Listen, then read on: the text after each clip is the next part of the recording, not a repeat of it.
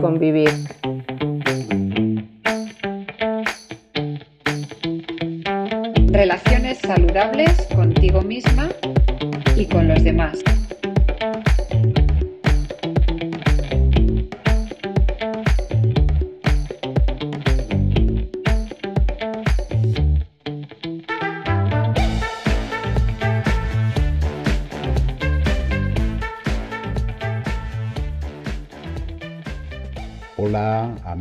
Y amigos, soy Gabriel Auz en un nuevo episodio de Vivir y Convivir que dedicamos en esta ocasión a la ansiedad.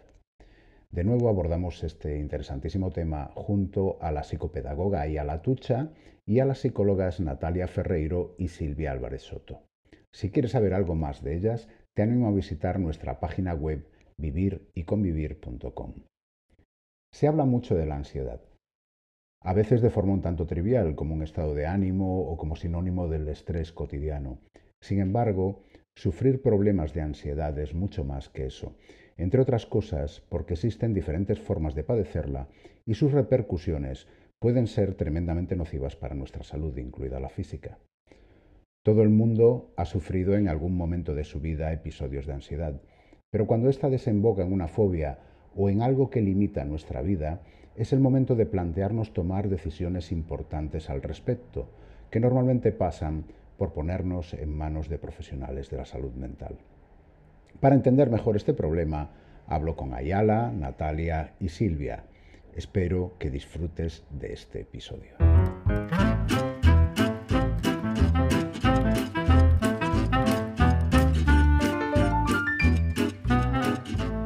Hoy igual que la semana pasada eh, tengo conmigo a Silvia Álvarez Soto, psicóloga. Hola Silvia.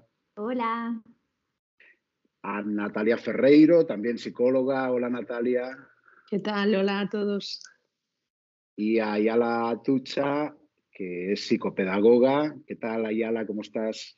Muy bien.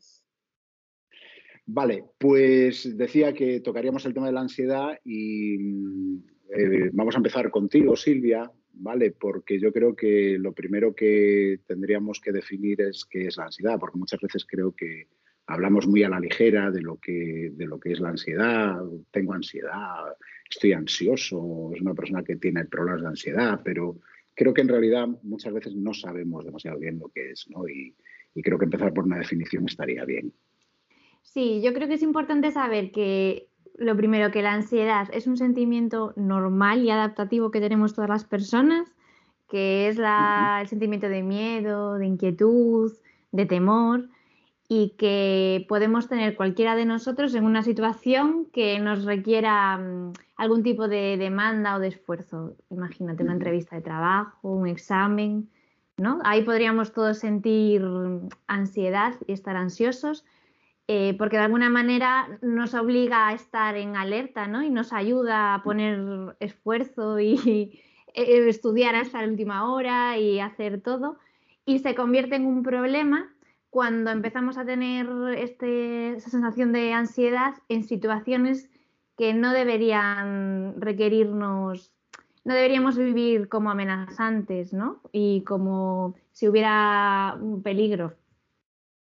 Entonces, eh, si interfiere en nuestra vida es cuando empieza a ser un problema. ¿Puede llegar a cronificarse, Silvia? Hombre, claro, si no tratas la, ansiedad es un problema. Luego más adelante hablaremos y tratarlo no es solo con medicación, sino con tratamiento psicológico, con terapia. Bueno, y más allá de esto que nos comenta, ¿qué eh, es lo que sucede en nuestro cuerpo eh, cuando tenemos ansiedad? Pues mira, eh, decíamos antes que había una situación que nosotros valoramos como amenazante, como peligro, como que requiere de nosotros eh, un esfuerzo. Y eso lo hace nuestra cabecilla, nuestro sistema nervioso central, que está formado por el cerebro, la médula espinal y la retina.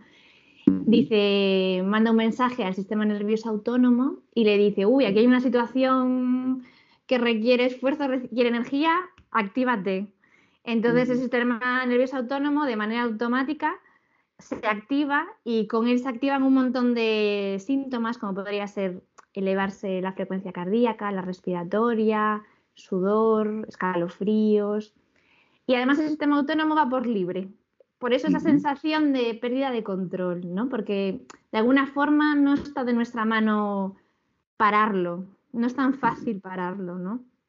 No porque digamos, para, no, no, él va, le dijeron que necesitábamos ayuda y el sistema nervioso autónomo se pone a funcionar. Y, y entonces hay, yo creo que es importante saberlo, que cuando se pone en activación hay un pico como más alto y de ahí no va a pasar, ¿no? Que a veces cuando hay ciertos eh, ataques de ansiedad uno cree que no va a parar o que se va a morir o que le va a pasar algo, pero no, hay un punto en el que baja. Sí, la verdad es que eso yo creo que, tranquiliza bastante, ¿no? El saber que, hay un máximo al que, al que va a llegar esa ansiedad y que a partir de ahí decrece, ¿no? Porque al fin y al cabo, teniendo eso claro, eh, es cuestión de tiempo, ¿no? De tener, de tener la serenidad, el tiempo suficiente para que eso por sí solo pues, pues empiece a, disminuir y creo que ayuda a, manejar eso. Em, yo supongo que cuando se cronifica ¿no? la ansiedad o cuando mm, se producen así problemas más serios, de alguna manera nuestro cerebro no encuentra el botón de off, ¿no? Eh, ¿Dónde se apaga esto, ¿no? Que, que tú decías un poco eh, Ojalá.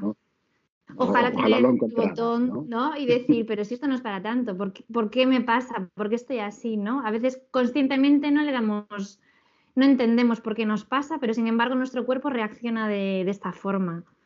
Entonces, obviamente algo nos pasa, pero no sabemos qué. Siempre obedece a alguna causa, ¿no? En todo, en todo caso, la ansiedad al menos a una interpretación a veces no muy racional de la situación, porque bueno, el miedo siempre decimos que es libre y claro, a veces para uno una cosa no debería de ser ansiosa y para mí sí lo es por, por lo que sea. Y, y, es siempre igual, toda la ansiedad es siempre de la misma manera o podríamos hablar de que hay diferentes tipos de ansiedad. Yo creo que hay distintas formas de, al menos en el, yo hablo ansiedad en el cuerpo, ¿no? que, mm, bueno, digo en el cuerpo porque cuando uno tiene un ataque de ansiedad o sufre ansiedad, muchas veces la cabeza también empieza a darle vueltas a, joba, presión en el pecho, me va a dar un infarto, me va a pasar algo y eso nos genera más ansiedad, ¿no? Nuestra cabeza a veces no ayuda con esos mensajes a que calme. Eh, y yo creo que hay, yo diría dos tipos, ¿no? La ansiedad que es aguda, que son los picos de ansiedad muy altos, que es un ataque de ansiedad o de angustia o de pánico, eh, que empiezan y suben y suben y uno parece realmente, lo pasa realmente mal porque cree que le va a pasar algo y bajan. Y luego la ansiedad, que yo creo que es más sostenida en el día a día, que es un nivel de activación que tenemos en el cuerpo, por las preocupaciones del día a día puede ser, por lo que o por situaciones sociales o por miedos a alguna cosa. ¿Y, cuáles serían, vamos, por, destacar algún tipo en concreto, cuáles serían los tipos más frecuentes que hay? Pues eh, en tipos hablamos de cuadros clínicos, ¿no? Así de, podría ser que los más por los trastornos de fobia, ¿no? Tener miedo a cosas, eh, la fobia social, a, situaciones sociales en las que me siento que me están juzgando, puede ser el trastorno de pánico que ya lo hemos hablado, el trastorno de ansiedad generalizada, que son preocupaciones excesivas de cosas pequeñitas en el día a día. También en niños se da, trastornos como el mutismo selectivo, eh, ansiedad por separación. Yo creo que la ansiedad está presente en muchísimos trastornos psicológicos, ¿no? no solo en los de ansiedad. O sea que podríamos decir que puede ser incluso algo a veces transversal ¿no? a otro tipo de problemáticas. Sí. Bueno, pues creo que nos hemos hecho una idea bastante aproximada de, lo que es la ansiedad y, bueno, este es el principio, ¿no? Primero definir un poco cuál es el problema y a partir de ahí luego veremos, supongo que tendrás algún, algún consejo que darnos para, para cómo afrontar este, este, tipo de, problemas que surgen. Bueno, pues, pues paso entonces contigo, Natalia, ¿vale? Para que nos expliques un poco eh, cómo afecta directamente mm, la ansiedad a nuestro organismo, si, es que afecta de alguna manera, que yo entiendo que sí.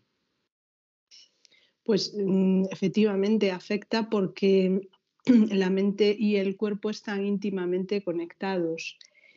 Y la ansiedad no solo se manifiesta psicológicamente, sino también físicamente. ¿no? El, cuerpo al final mm, lo que hace es somatizar, es decir, representar de alguna forma que algo va mal en nuestro cuerpo.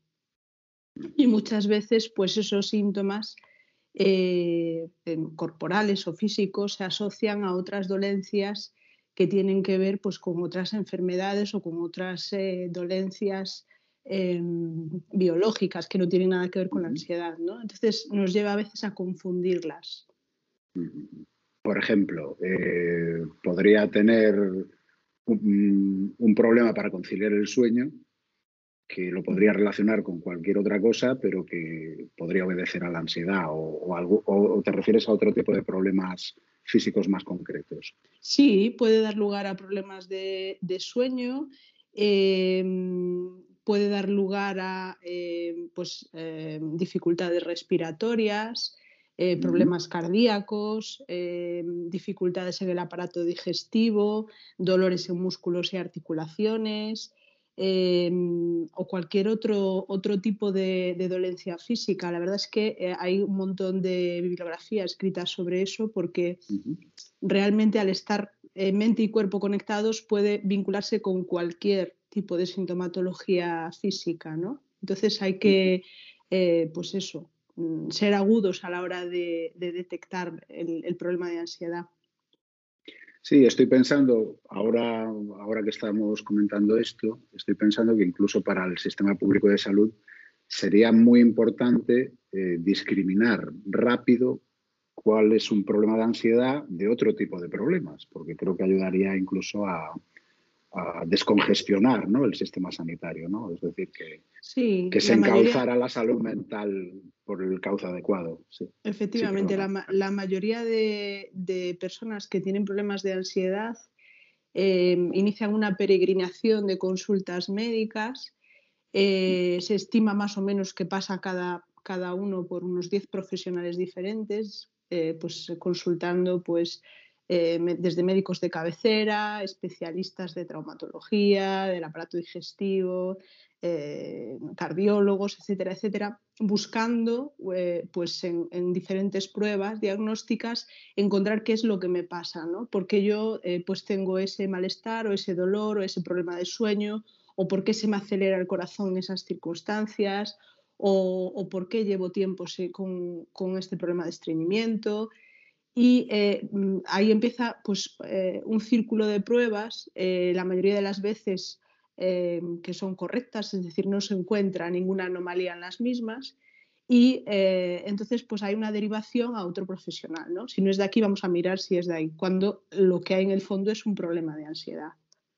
Claro. y lo que decía Silvia es que la mente efectivamente no ayuda, ¿no? porque lo que hace la, ansiedad es que eh, la propia persona eh, inicie una, mm, una búsqueda eh, o una atención exagerada sobre, sobre, esos síntomas que lo que hacen es agudizar todavía más esos dolores o esa problemática, ¿no? porque yo estoy como buscando continuamente indicios de, de, que eso que me pasa cumpla con, el problema. ¿no? Pues, por ejemplo, em, pues tengo un problema digestivo, pues eh, estoy ahí buscando cada uno de los síntomas a ver si voy a tener pues eh, un cáncer, ¿no?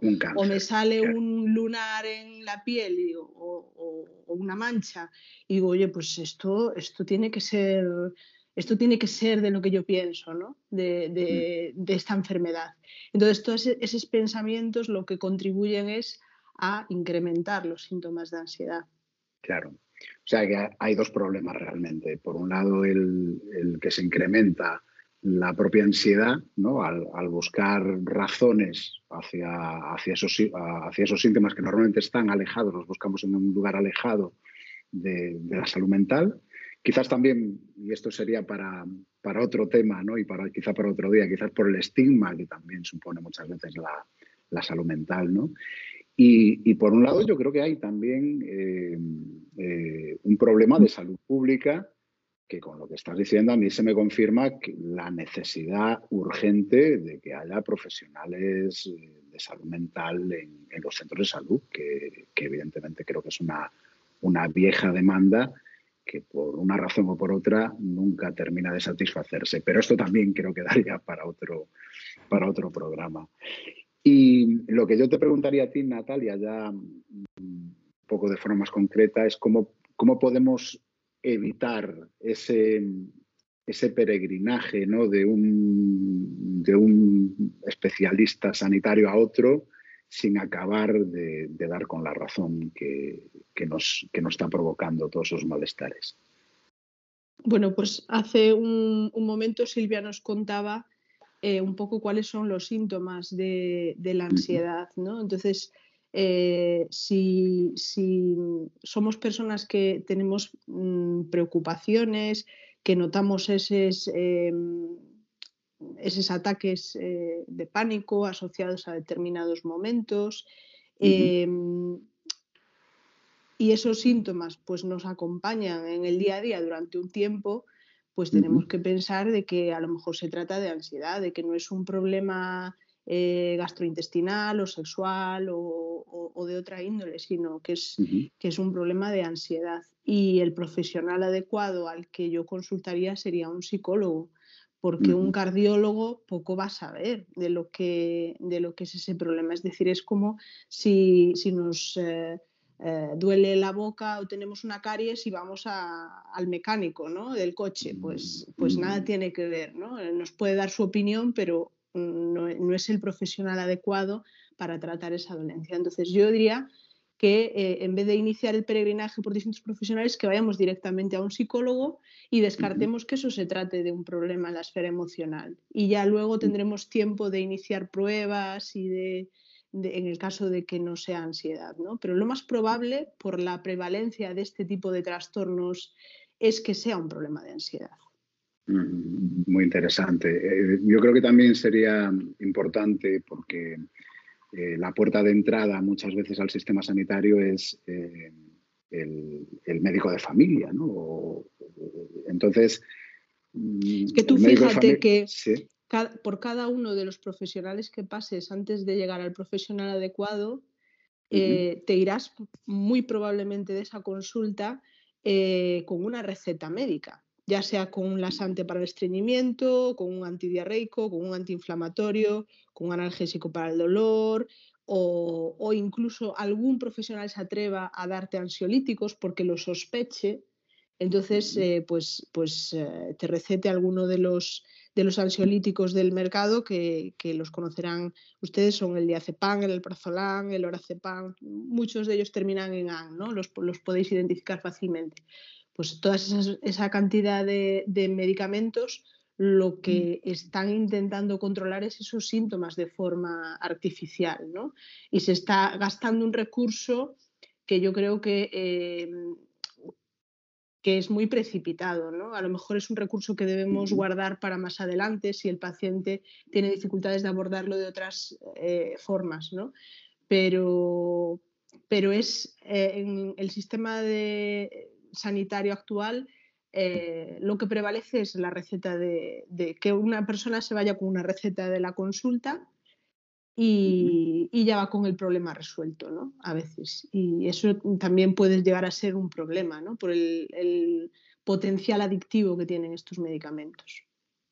Sí, que en todo caso entiendo que, pueden ser necesarios en determinados momentos o incluso un complemento ¿no? a, otro tipo de terapia, pero, pero nunca la solución en sí misma. ¿no? efectivamente, efectivamente. Hay que empezar por tratamientos eh, menos aversivos y luego, pues eso, si es necesario, pues llegar a, recurrir a la medicación, pues se recurre, que no pasa nada, no, hay ningún problema ¿no? por recurrir a los ansiolíticos, pero siempre de una forma pautada y controlada y acompañada de otro tipo de intervención psicológica, no como intervención única los ansiolíticos. Y quizás mm, llegar a los fármacos cuando ya otras cosas han fallado, ¿no? No, Efectivamente. no de buenas a primeras. O, utilizarlos en aquellos casos donde eh, el paciente ya se encuentra muy mal, en un estado muy disfuncional, que el, problema de ansiedad afecta muchísimo a, su funcionamiento diario y no puede llevar una vida normal. Entonces empieza también directamente con fármacos, pero siempre acompañado de otro tipo de intervenciones. No, no se recomienda para nada eh, tratar la ansiedad solo con un fármaco. Claro, supongo que salvo casos extremos donde el problema de ansiedad sea tremendamente limitante, donde la persona realmente no puede hacer nada más en su vida, entonces sí, eh, sería conveniente empezar por ahí con, con psicofármacos, pero me imagino que en ese caso la puerta de entrada ya no sería normalmente el médico de familia, sino otro tipo de profesional. Ya, ya estábamos hablando de, situaciones muy críticas, ¿no? Es lo que estoy entendiendo. Sí, efectivamente. Muy bien, pues, pues bueno, creo que, también nos has dado una idea muy, muy, aproximada ¿no? de cómo abordar un, un, problema de ansiedad y sobre todo eh, eh, cómo expresar este tipo de problema con los, profesionales adecuados y a qué tipo de, profesionales acudir cuando, eh, notamos determinados síntomas.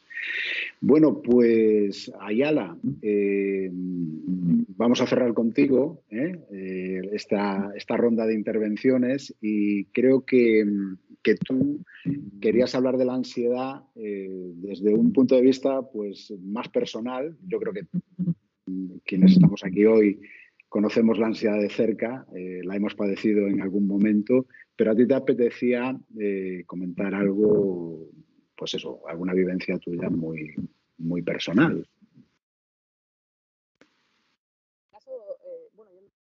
Sí, estamos teniendo algún problema para escucharte, Ayala. A ver, a ver si conseguimos. Sí. Ayala. No, ahora parece que, te... Sí. Sí, ahora empezamos a oírte, sí. Vale, disculpad. Eh, bueno, eh, yo no soy psicóloga como formación, pero sí tengo experiencias personales y de, gente cercana con respecto a la ansiedad. Eh, entonces, mm, es curioso porque escuchando a Silvia me he dado cuenta de que hubo una época de mi vida en la que tenía ataques de ansiedad y no me había dado cuenta hasta ahora. Y me pasó también lo que, lo que ha contado Natalia, ¿no? Que yo iba a, la doctora de cabecera, le decía, bueno, es que de repente eh, siento muchísimo calor, se me nubla la vista, me parece que me voy a desmayar o tengo náuseas, eh, pero bueno, yo creo que me hizo algún análisis de sangre o así, estaba todo bien y, y nada, luego volví a ir, es que de repente me duele mucho la tripa, no, no sé de qué motivo y tampoco pasaba nada.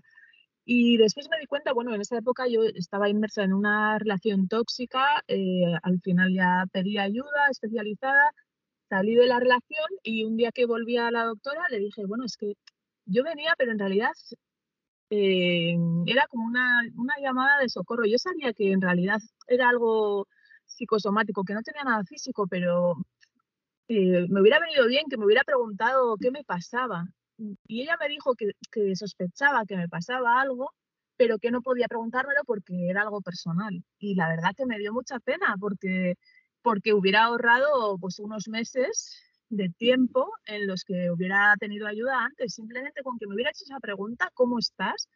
Que yo entiendo que también eh, tienen seis minutos para atender a cada paciente, ahora mismo están muy saturados los servicios médicos, pero bueno, es, si tarda un segundo en preguntar cómo estás. Y entonces simplemente con esa, esa pregunta clave yo ya le hubiera contado o me hubiera derrumbado y, ya ella me hubiera podido derivar a, a un servicio especializado. ¿no? Entonces, con la importancia de la escucha también es, es un tema que podríamos hablar en, en, algún otro programa de la escucha eh. activa. Y como habéis comentado también, creo que ahorraría en el fondo mucho tiempo y recursos de, de los servicios de salud. Aparte estoy... de, solucionar nuestro problema, ¿no? Sí, estás comentando esto y estoy viendo a sentir a, Silvia y a Natalia. No sé si le queréis comentar algo sobre, sobre esto que está comentando Ayala. A mí me, parece muy, muy representativo lo que ha dicho Ayala, porque efectivamente eh, hay muy poco tiempo para atender a los pacientes en el Sistema Nacional de Salud y, se tiende a preguntas cortas y a no meterse en la vida de las personas cuando muchas veces la gente lo que necesita es simplemente que la escuchen. ¿no? Es decir, hay, hay muchísima falta de un psicólogo de, atención primaria allí al lado del, del médico de cabecera. lo recomiendo. Mm. Silvia, no sé si tú quieres comentarle algo eh, que, estoy, yo también estaba sintiendo porque cierto es que falta eso y también falta conocimiento ¿no? por parte de la población de, qué nos pasa, que a veces no lo sabemos, ¿no? Sabemos que nos pasa algo en el cuerpo, que no estamos bien, pero no hay poca educación ¿no? en este sentido, no nos, no nos han enseñado sí, a mí, yo no, relacionaba las dos cosas. Yo sabía que estaba mal en mi relación de pareja y que me daban esos extraños eh, momentos así de, que el cuerpo hacía cosas raras, pero no relacioné las dos cosas hasta que ya estuve mejor. Sí, a veces también eh, por nuestra parte como pacientes, ¿no? cuando nos toca estar eh, en ese lado, eh, qué importante es eh, poder dar la pista clave de decir, oye, y esto puede ser ansiedad, aunque no queramos contar nada de nuestra vida, ¿no? que tampoco hay por qué entrar mucho más, pero darle esa pista ¿no? al profesional sanitario que nos puede estar atendiendo, decirle, oye, ¿y si es ansiedad? Pues podría ser también una ayuda para, para esos profesionales que a veces están tan, tan desbordados. ¿no? pero para eso primero tienes que darte cuenta tú. Es que estás también posiblemente en una situación en la que tú misma tampoco eres capaz de darte cuenta ¿no? de eso. Yo quería hacer un, apunte a eso que decías de que a veces también pasa que cuando eres diagnosticada por ansiedad, ¿no? Porque tienes ansiedad, muchas veces acudes al médico por una dolencia y a veces no se hace tampoco mucho caso porque lo achacan todo a que es ansiedad. Y hombre, yo creo que hay que medirlo, ¿no? Con profesionales que valoren la situación, y, pero tampoco puede ser todo ansiedad, ¿no? Un poco... Sí, que también ocurre lo contrario, es verdad. Mm. Sí, sí, que a veces pasamos de, un extremo a otro, es muy cierto eso. Bueno, eh, interesantísima, ¿no? Esta, esta vivencia, además, eh, que, creo que, para quien nos escuche también, si ha pasado por, por alguna situación parecida, le, puede ayudar también a, abordar un poco el problema. Eh, luego, Ayala, eh, comentabas también eh, en diferentes momentos de tu vida la, ansiedad que se puede experimentar ante determinados eventos, como por ejemplo en tu caso con, el tema de, la maternidad, ¿no? Y hablabas de diferentes, cuando preparábamos esto, de diferentes situaciones ¿no? en las que se podía sentir ansiedad acerca de la eh, relacionada con la maternidad o la, o la paternidad, supongo que también.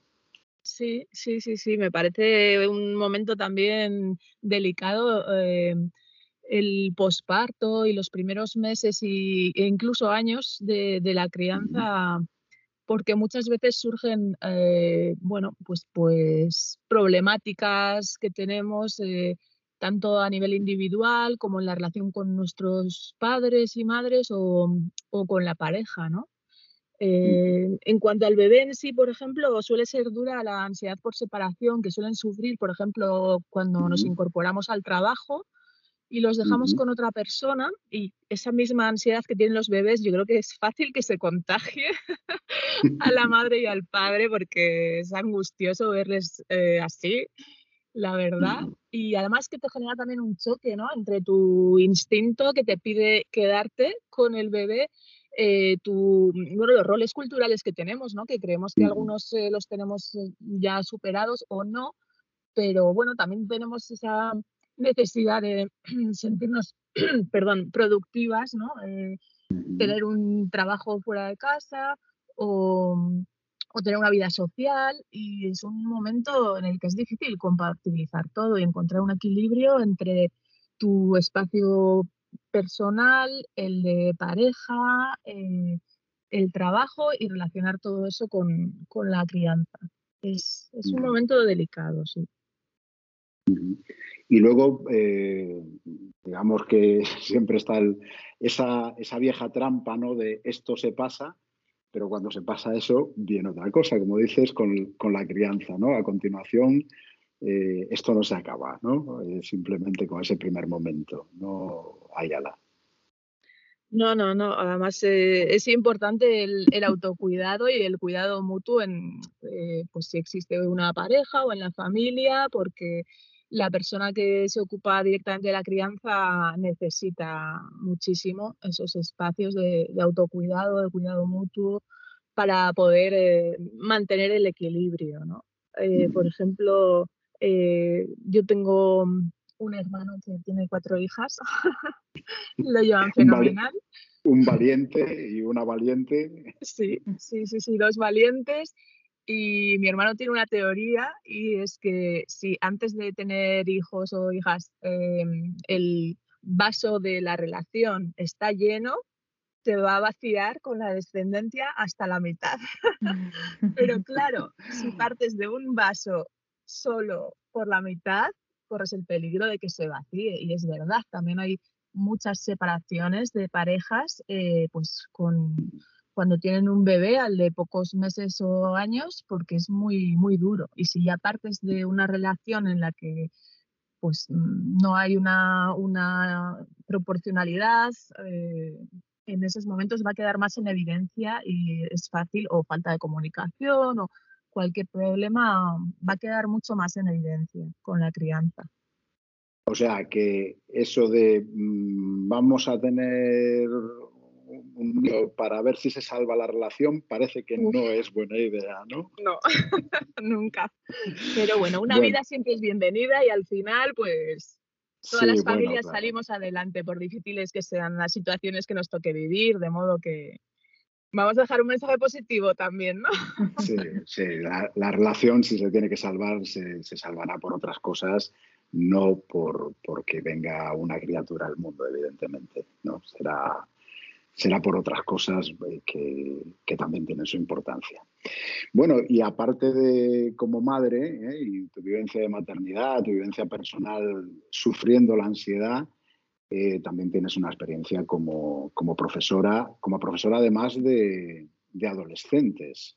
que creo estoy que... preocupada, la verdad. Estoy preocupada con este tema porque hace dos o tres semanas eh, hubo en dos días tres ataques de ansiedad en mis clases. Bueno, me quedé sorprendidísima. Y me dijo la orientadora del centro que hay muchísimos alumnos y alumnas que están en tratamiento, incluso eh, tomando medicación. Y bueno, me, me, preocupé, me preocupé bastante. Y luego, bueno, empiezas a pensar factores y es normal porque en los últimos tiempos confluyen varios que les afectan directamente, además en esta etapa de su vida, ¿no? Eh, por una parte, mm, todas las restricciones que ha habido en cuanto a la socialización, en una época en la que dependen mucho de sus amistades, de, conocer otras y demás. Eh, por otra, pues bueno, están sufriendo cambios físicos, tienen cierta inseguridad a veces con, su autoconcepto físico y vivimos en unos tiempos en los que la apariencia es muy importante y en las redes sociales eh, les genera un, estándar muy alto de, digamos, mm, el ideal físico, ¿no? Entonces tienen varios eh, niveles de presión que la verdad, si uno se pone a pensar, es, comprensible que, estén en esa situación. Por ejemplo, la semana pasada un par de alumnos míos estaban presentando un, un proyecto que se trataba de diseñar su mundo ideal y me llamó mucho la atención porque una de las cosas que mencionaron era que en su mundo ideal todos los hombres tendrían pelo, nadie se quedaría calvo. Y yo me lo tomé a broma, pero luego hablé con uno de ellos y le dije, oye, ¿de verdad os importa tanto el tema del pelo? Y me dijo que sí, pero muy seriamente. Y dije, wow, eh, los chicos también sienten ese nivel de presión y de exigencia física. Eh, bueno, bueno, me pareció, me pareció curioso. Sí, el, sí el, tema capilar es algo, lo puedo asegurar, que nos preocupa bastante a los hombres. pues que sepáis que a nosotras no nos importa tanto. sí, sobre, sobre eso hay, hay curiosas teorías, ¿eh? Eh, antropológicas incluso, eh, la, calvicie directamente es un rasgo de masculinidad. Entonces, es, eh, en otras épocas realmente era, era, una forma de diferenciación de, los géneros. Entonces, eh, sí, y de hecho yo he oído ya varias, varias, chicas que decían, oye, yo no sé por qué, pero a mí los chicos sin pelo, efectivamente, porque es un rasgo de masculinidad y puede resultar muy atractivo. O sea que chicos, si me estáis escuchando, no pasa nada. Yo cada vez peino menos canas, a pesar de que cada vez tengo más años, y, nada, es algo que se puede vivir con ello, no es nada limitante. Em, esta es una de las, eh, de las diferencias quizá más importantes que pueda haber eh, en cuanto a cómo, qué cosas nos generan ansiedad ¿no? a hombres y a mujeres pero tú has notado como profesora diferencias en, cómo se manifiesta la ansiedad en, ambos géneros.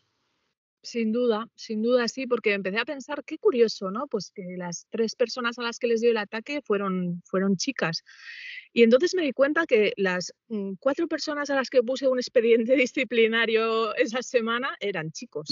y, me di cuenta, claro, eh, probablemente pues también por, por temas culturales y demás, o, biológicas, o no sé, aquí las expertas igual pueden explicarlo mejor, pero los chicos tienden más a mostrar eh, conductas disruptivas eh, cuando tienen ansiedad y también hay varios que hemos avisado a las familias porque vemos que, juegan excesivamente a videojuegos, que no pueden, tienen un, portátil en clase para, para, estudiar y seguir las clases y hay veces que, no pueden cerrarlo, que pues estamos haciendo una actividad que no requiere eh, tener el portátil abierto y no pueden cerrarlo, lo miran a escondidas o les cuesta un montón cerrarlo. Eh, bueno, es muy curioso. Entre clases siguen haciendo algo con, con el ordenador. Entonces, creo que puede ser otra de las maneras de, canalizar mal la ansiedad que tienen los chicos más a menudo, que es eh, el, jugar a, videojuegos y eso, y el mostrar conductas disruptivas. Y las chicas, sin embargo, pues tienden más eso, a tener una ansiedad que tiende más a la, introversión, igual piden más ayuda también y, son más las que están en tratamiento. Mm, sí, sí que se observa la diferencia. Bueno, no sé si queréis comentar algo, Natalia o Silvia, sobre esto que, apunta Ayala, sobre el tema de, las diferencias de género, cómo se manifiesta la ansiedad. Yo simplemente añadir que, en la adultez eh, esas diferencias de género también se hacen visibles, ¿no? Las mujeres eh, recurren al médico por sus dolencias mientras que los hombres eh, gestionan esa ansiedad más pues, recurriendo al alcohol o eh, otro tipo de adicciones, ¿no? tabaco, juego, otras drogas, más mm. que las mujeres. ¿vale? Entonces se, corroboraría un poco lo que está diciendo Ayala que sucede en la adolescencia. esa tendencia se mantiene también en la adultez. Claro, es, es quizá en la, en la, adolescencia donde la identidad empieza a definirse, ¿no? donde se pueden empezar a, a ver este, estas manifestaciones ¿no? en, pues en una fase quizá más, más embrionaria, ¿no? más inicial y que luego se va desarrollando, como tú dices, Natalia. Eh, bueno, eh, al hilo de esto, ¿no? de, esta etapa que es la adolescencia, donde la identidad se define, creo que es muy relacionado también con lo que hablabas ahí, Ala, de, de la presión por la, por la imagen. ¿no? y yo creo que en, estos tiempos donde Instagram juega ese papel tan, tan fuerte, bueno, y ahora otras redes sociales ¿no? que, dan, que dan tanta eh, preeminencia o importancia a la imagen, creo que eso también puede acentuar todos esos problemas de ansiedad, ¿no? el, llegar a los estándares físicos ¿no? que muchas veces nos, induce la, la, red social, ¿no? sobre todo en una etapa donde todavía la identidad no está totalmente configurada. Supongo que eso también verás algo de esto ¿no? en, tus clases. Eh, sí, sin duda. Eh, la verdad que es, increíble la, presión que sienten. Y luego también les veo eh, a veces un poco perdidos en el sentido de que no tienen nada que agarrarse, ¿no? Porque eh, si, pones todo tu valor en, un aspecto solamente, por ejemplo, en el físico, eh, si e, no estás totalmente segura con ese valor, eh, se te cae todo tu autoconcepto. Sin embargo, mm. creo que, hay que potenciar que, que los adolescentes encuentren sus aficiones, sus talentos, para que puedan sentirse, por una parte, valorados ¿no? Eh, en el reconocimiento. Por ejemplo, yo tengo estudiantes que, dibujan de, maravilla, son increíbles. Eh, estudiantes que, escriben canciones de, rap o, que hacen versos, ¿no? Aquí como unos versos improvisados, pues es como rap, pero, pero en euskera, como una poesía improvisada, cantada. Eh, bueno, bueno, es que hay, o que tocan instrumentos musicales, que, que practican la hípica, hacen voluntariado, entonces creo que es muy importante fomentar sus, sus hobbies, aficiones, eh, talentos, para que por una parte tengan un refugio ¿no? al que recurrir cuando sienten inseguridad en otro aspecto de su vida y, también, pues eso, para, sentirse valoradas como personas eh, cuando obtienen reconocimiento por ello. Me parece importantísimo y además también les ayudaría en esa fase que, pueden tener un poco de, ansiedad existencial también, ¿no? De, qué voy a hacer con mi vida, porque eso también es, es una característica de la adolescencia. Entonces, creo que, debemos animarles a encontrar esa, ese refugio para fortalecer su, autoconcepto. Sí.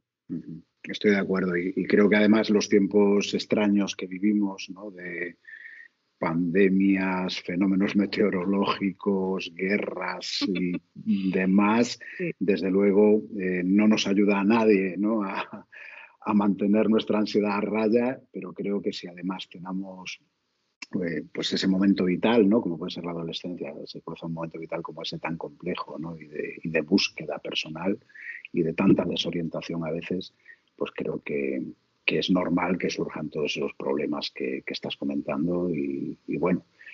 Eh, a ver, creo que como sociedad tenemos un reto importante ¿no? para hacerle frente a, la salud de nuestros jóvenes también en, cuanto a salud mental. ¿no? Bueno, pues si, os parece, podemos pasar al, momento de los, de los, consejos, ¿no? ¿Qué podemos hacer ante, ante este panorama? Silvia, ¿qué, consejos nos darías? Pues a ver, yo he pensado que, bueno, en muchas situaciones la ansiedad lo que nos lleva es a evitar situaciones, porque nos generan ansiedad, ¿no? Entonces, eh, yo lo que digo es que cada vez que vamos evitando pequeñas situaciones, la ansiedad se hace más grande y gana y nosotras y nosotros nos hacemos más pequeñitos. Así que un consejo es que intentemos no evitar las situaciones, ¿no? Intentar vivirlas de poco a poco, igual hace falta ayuda de un profesional que te acompañe para poder hacerlo, pero es fundamental pues intentar hacer una vida normalizada y no dejarnos vencer, ¿no? por la ansiedad. Afrontar el problema en todo caso, ¿no? Sí, eso que se dice de que hay que afrontar los miedos es así. No se van a ir de otra manera, sino que viviéndolos y, viendo que uno es capaz de, llevar a cabo la situación y la tarea. Y luego, por otra parte, eh, yo creo que es bueno para quien tenga ansiedad y para quien no, una manera de reducir el nivel de activación que tenemos eh, sería practicar un poco lo de la respiración abdominal, que es una respiración profunda y yo le aconsejo hacerlo en momentos en los que uno esté tranquilo o tranquila, antes de dormir o cuando tenga un momentito, porque esto nos va a ayudar a si en algún momento se genera ansiedad, pues poder aplicarla, ¿no? Porque respirar es fundamental y va a ser de ayuda eh, cuando vengan todos esos síntomas de mm, respiración agitada, un aumento mm, de la tasa cardíaca, todo eso, la respiración es fundamental. Entonces hay que practicar cuando estemos tranquilos. Un poco como una forma de meditación incluso. Sí, cada uno lo puede llevar como quiera. Hay distintos tipos de meditación. Yo creo que cualquiera es bueno. Conectar con uno mismo, respirar y estar presente. Muy bien. Natalia, ¿nos das algunos consejos? Venga.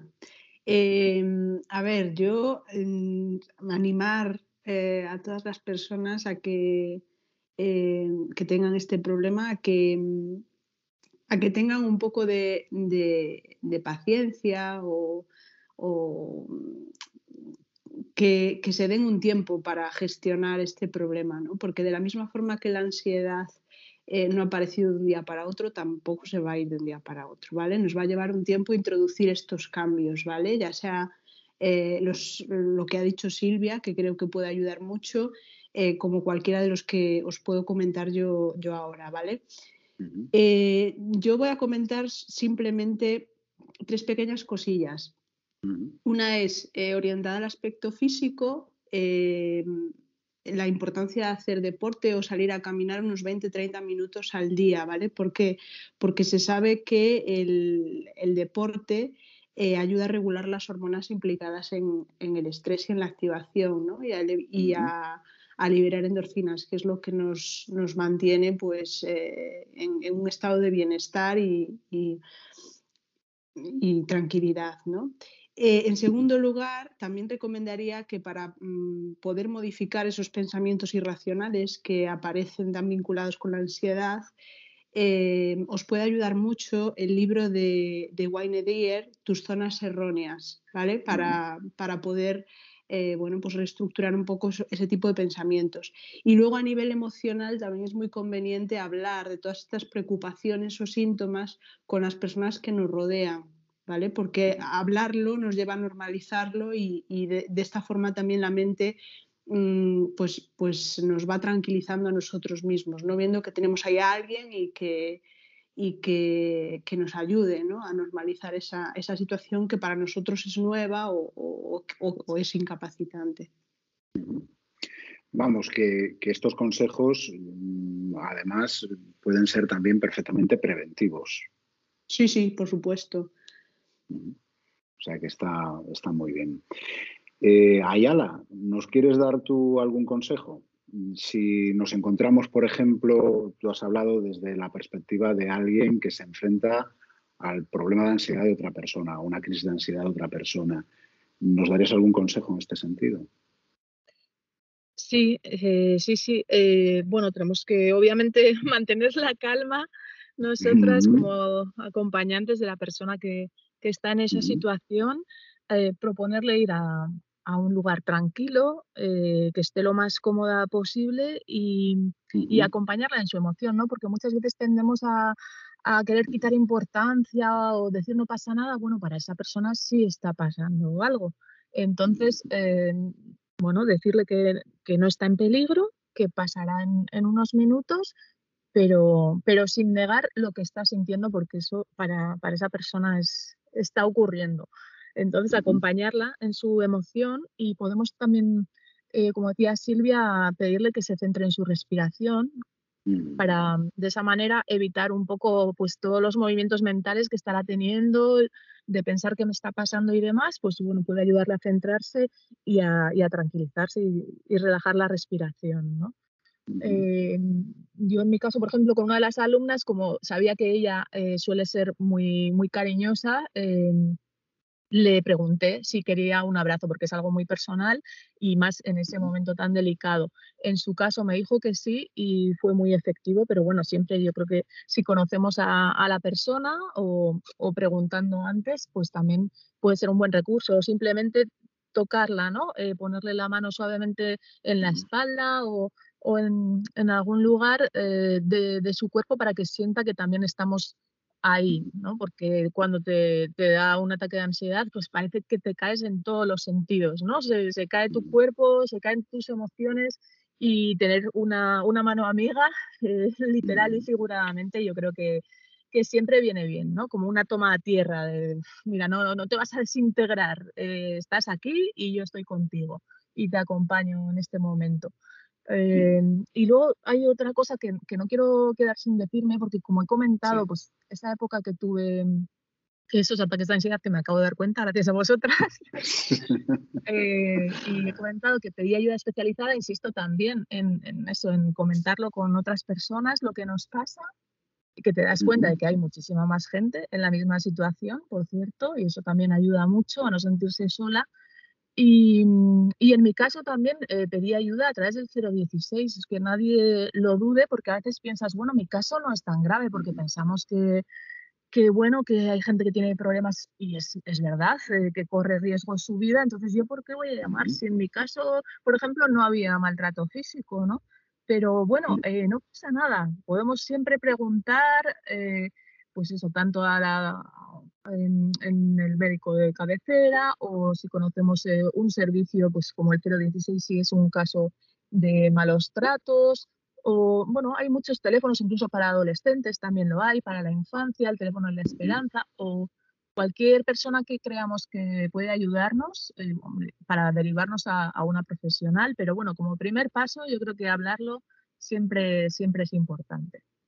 Sí, estoy totalmente de acuerdo. Y, creo que ya en situaciones críticas como las que tú has afrontado, creo que se puede resumir diciendo que, una forma de ayudar a esa persona que está pasando por ese momento es ayudarle a tomar contacto con la realidad, ¿no? Un poco por lo que decía antes Silvia, ¿no? Que es eh, cómo nuestro cerebro sobredimensiona una determinada situación, ¿no? Entonces ayudar a la persona a tomar contacto con la realidad de forma evidentemente sutil y, tranquila, ¿no? alimentar precisamente esos miedos, sino todo lo contrario. Bueno, pues eh, creo que, ha estado muy interesante el, programa de hoy. Y bueno, ya solo me queda despediros y agradeceros que vuestra aportación. Así que nada, muchas gracias por tu intervención, Silvia. Ha sido un gusto escucharte. Gracias a ti y a las demás. Yo también encantada de aprender y de compartir. Natalia, muchas gracias. Ha sido un gusto. Igualmente a vosotros. Y lo mismo te digo, Ayala, ha sido un placer y nos vemos en el siguiente programa que eh, hablaremos de la disciplina positiva, que creo que también puede tener cierta relación con esto. Muchas gracias, Ayala, y muchas gracias a las tres. Hasta luego. Hasta luego. Hasta luego. Este ha sido el episodio de hoy.